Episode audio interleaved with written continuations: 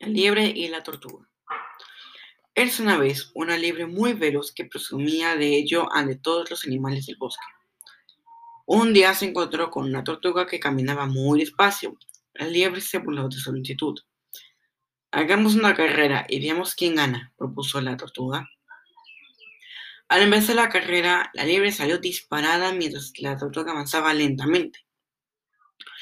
Al ver, que, sacaba una gran ventaja a la tortuga, la liebre se paró a un árbol a descansar. La tortuga siguió avanzando poco a poco y sin detenerse.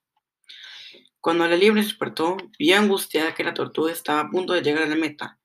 La liebre corrió y corrió y corrió, pero fue demasiado tarde y la tortuga cruzó la meta, agotada pero feliz. La moraleja es, de poco vale talento sin esfuerzo. Esta fábula nos enseña que con perseverancia y con esfuerzo podemos lograr nuestras metas.